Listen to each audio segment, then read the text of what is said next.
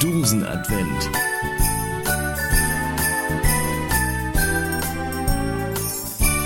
Der fröhlich hörbare Adventskalender mit GPS.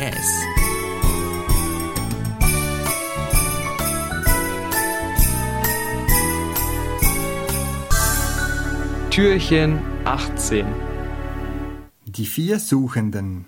Eine Geschichte geschrieben und gelesen von Paravan. Sie trafen sich nur selten. Ihre Arbeit an den verschiedenen Höfen fand vorwiegend nachts statt. Aber wenn sie sich trafen, fühlten sie sich schnell wieder verbunden durch die Faszination ihrer gemeinsamen Tätigkeit und dem Austausch von neuem Wissen. Georg erzählte diesmal von einem neuen Spiel, welches er von einer Karawane erhalten hatte. Die Karawanenleute nutzten dieses Spiel schon, um sich gegenseitig kleine Schätze zu verstecken, die dann andere auf ihren langen Reisen suchen konnten. Viele waren an Kamelrouten und dicht begangenen Wegen versteckt. Andere wurden aber auch weit ab der Straße und manchmal sogar in gefährlichen Gebieten versteckt. Melchior fragte Georg, worin der Reiz und der Nutzen davon sei. Georg begann begeisternd zu erzählen von neuen Orten und den damit verbundenen Geschichten, die er auf seinen kleinen und größeren Reisen dadurch entdeckt hatte. Werden dann echte Schätze und Truhen versteckt? fragte Kaspar. Georg antwortete, dass dem nicht so sei. Es seien oft gewöhnliche Tonkrüge, manchmal auch kleine Lederbeutel oder Holzkistchen. Allen gemeinsam sei, dass sie Papyrusstreifen enthielten, wo der Finder eine Nachricht hinterlassen konnte. Und manchmal habe es auch kleine Gegenstände darin, wie diese die Händler auf dem Markt oft mit sich trugen. Wie bei den Händlern war auch hier fairer Handel erwünscht, wenn man etwas zu Erinnerungen mitnehmen würde. Als Georg dann noch erzählte, dass er auf der Suche nach so einem Schatz in der nahen Oase auf eine Palm geklettert und dabei von den Kindern beobachtet und ausgelacht worden sei, musste Balthasar, der bisher auch still zugehört hatte, lachen. Aber seine Stimme wurde rasch wieder ernst und er ergriff das Wort. Freunde, einige von uns haben die gleiche Beobachtung gemacht wie ich. Die Sterne, die wir Nacht für Nacht für unsere Gebieter beobachten, sagen deutlich, dass im Westen ein mächtiger König geboren werde. Mein Gebieter hat mir den Auftrag gegeben, diesen neuen König zu finden und ihm die Grüße unseres Reiches zu entbieten. Von Kaspar weiß ich, dass er den gleichen Auftrag erhalten hat. Auch mein Herrscher sendet mich mit dem gleichen Auftrag, äußerte Melchior sogleich.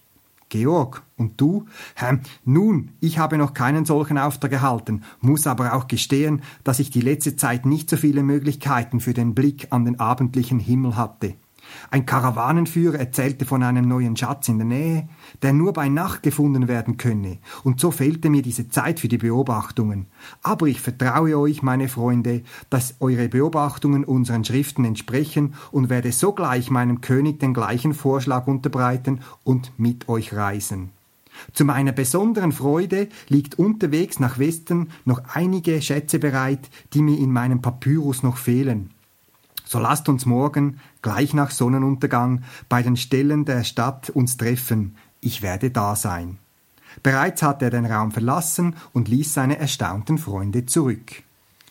Sie kamen gut vorwärts. Des Nachts überprüften sie gemeinsam die deutliche Richtung, in welchen ihnen die Sterne wiesen.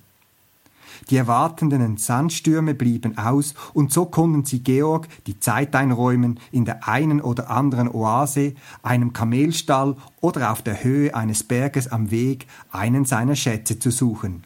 Sie erkannten durchaus den Reiz dieser Tätigkeit.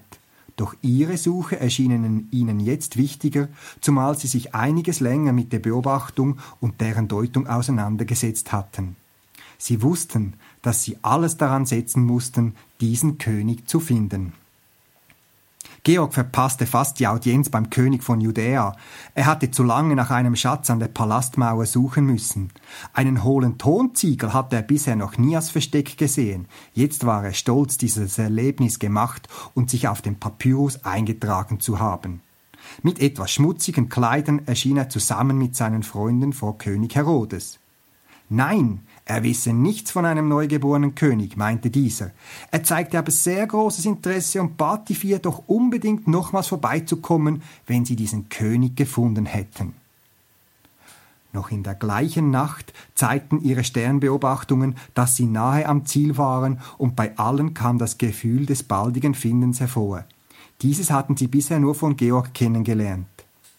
In Sichtweise eines Stalles am Rande von Bethlehem kamen ihnen Zweifel. Hier sollten sie finden, was sie so lange gesucht hatten. Georg wollte gerade den Satz aussprechen, ja Schätze können auch an verfallenen Orten oder Ruinen versteckt, sprach diesen aber aus irgendeinem Grund nicht aus. Der Blick fiel dafür auf sein Papyrus und freudig erregt sprach er Freunde, hier hat es einen Schatz mit dem Namen Mysterium Brothausen, ein spezieller Schatz, der aber bedingt, durch die Stadt zu schreiten und sich Wissen anzueignen, damit der Schatz gefunden werden kann.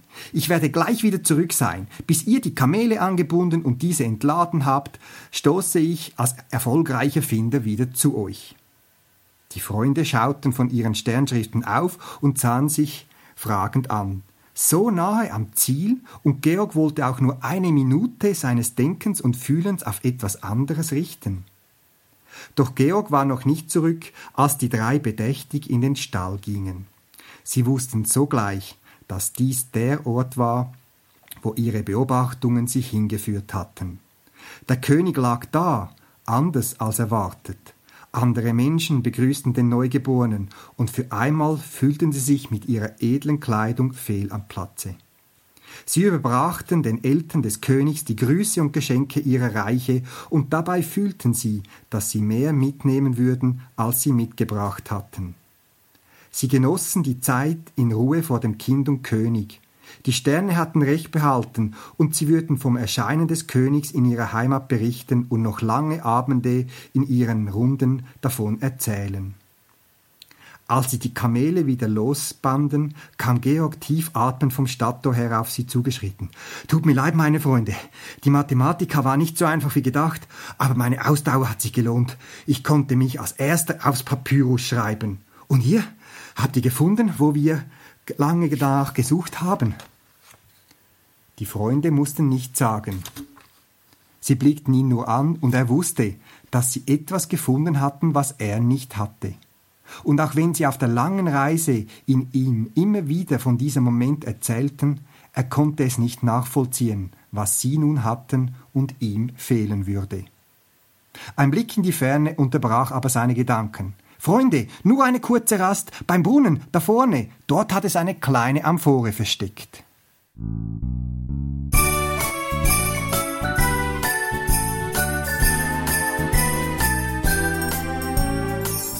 Weitere Informationen unter www.dosenadvent.tk